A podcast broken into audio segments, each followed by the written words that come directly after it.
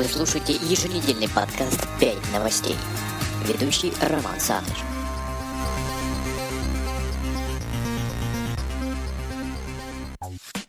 Вот и закончилась очередная трудовая неделя. Это значит, что настало время забавных и интересных новостей со всего мира. Ведь это программа «5 новостей». Программа в записи. Я ведущий Роман Саныч.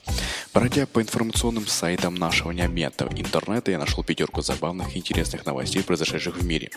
И сегодня я поделюсь с вами. Поэтому присаживайтесь поудобнее, включайте свой мозг, уши и начинаем слушать. Поехали. Дебилоиды.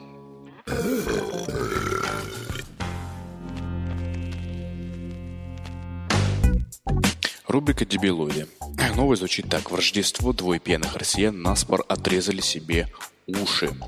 Итак, двое мужчин в Кемеровской области России, сорев... Э, посоревновавшись в армрестлинге, отрезали себе по левому уху. Это была своеобразная ставка в товарищеском состязании. Обоих участников соревнования пьяными достали в больницу 7 января. Один из них смог полностью отрезать себе левое ухо, другой наполовину, сообщает «Комсомольская правда» в Украине ссылкой на лента.ру.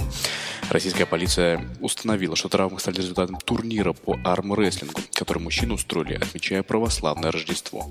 Проигравший в силовом состязании должен был, согласно условиям пари, отрезать себе ухо.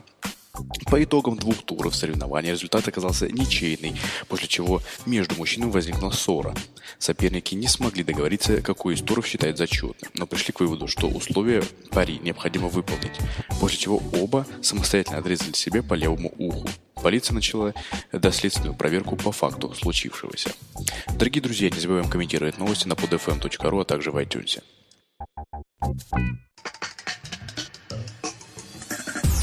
Фауна жжет.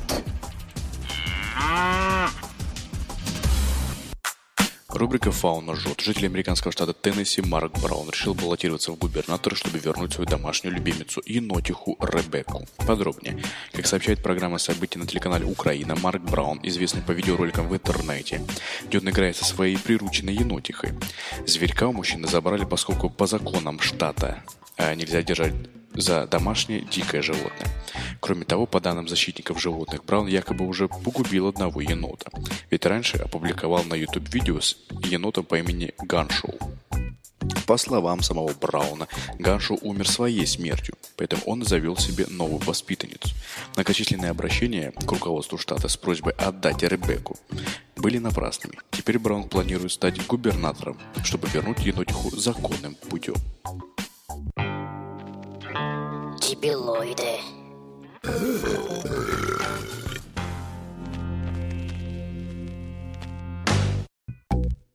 Снова рубрика «Дебилоиды». Сеть универмаркетов в Аргентине продавала пирожные с кокаином. Исправив эту ошибку, компания принесла своим клиентам извинения. А, в одном из э, супермаркетов, который название не буду прочитывать, назвали случившееся дурной шуткой. В компании выяснили, что так поступил один из работников в фирме, поставляющий пирожные в местные магазины. Что это за поставщик не сообщается. Также не сообщается имя того работника, который исправил этикетки. Компания также подчеркнула, что никаких запрещенных ингредиентов ее продуктов, в том числе в пирожных, нет. До этого в социальных сетях многие пользователи шутили, что после того, как власти соседнего Уругвая собрались легализовать марихуану, в этом э, супермаркете решили поступить также с кокаином. Э, группа, э, так и быть, супермаркет э, Carrefour, э, является крупнейшей торговой сетью в Европе и второй по величине в мире после американской Walmart. Э, под управлением Carrefour находится более 10 тысяч магазинов в 34 государствах. В Аргентине сеть объединяет свыше 500 супермаркетов. Напомню ранее, что кондитерская в Глазго выпустила пирожное с голубым метом Хайзенберга. Поэтому, дорогие друзья, вперед покупать пирожное, а вдруг нам повезет. Не забываем комментировать новости на podfm.ru, а также в iTunes. Дорогие друзья, продолжаем рубрику «Дебилоид». Следующая новость звучит так. Получив приговор, мужчина кинул в судью, как вы думаете, что? Правильно. Мужчина кинул в судью стол. Житель американского города Гранд Рапидс в штате э, Мичиган не выдержал своих эмоций в суде и кинул в судью стол, после того, как он приговорил его к 50 годам лишения свободы за умышленное убийство.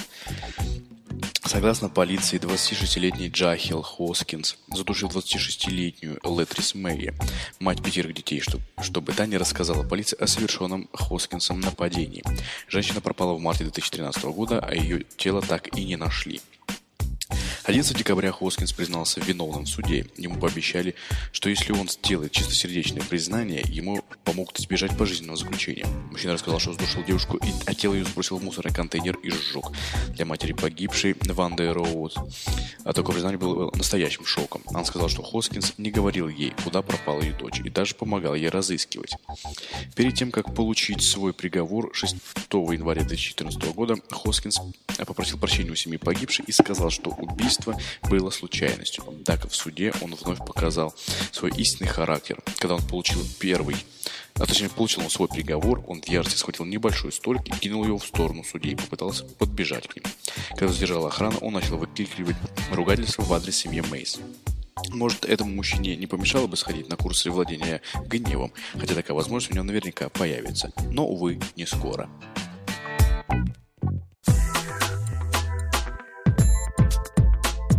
Рубрика этом.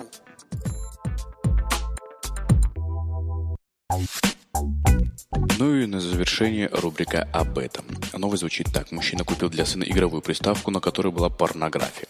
Житель американского города Хэмптон, штат Вирджиния, был в недоумении, когда его восьмилетний сын нашел порнографические фотографии на переносной игровой приставке, которую он купил в магазине в подарок своему сыну на Рождество.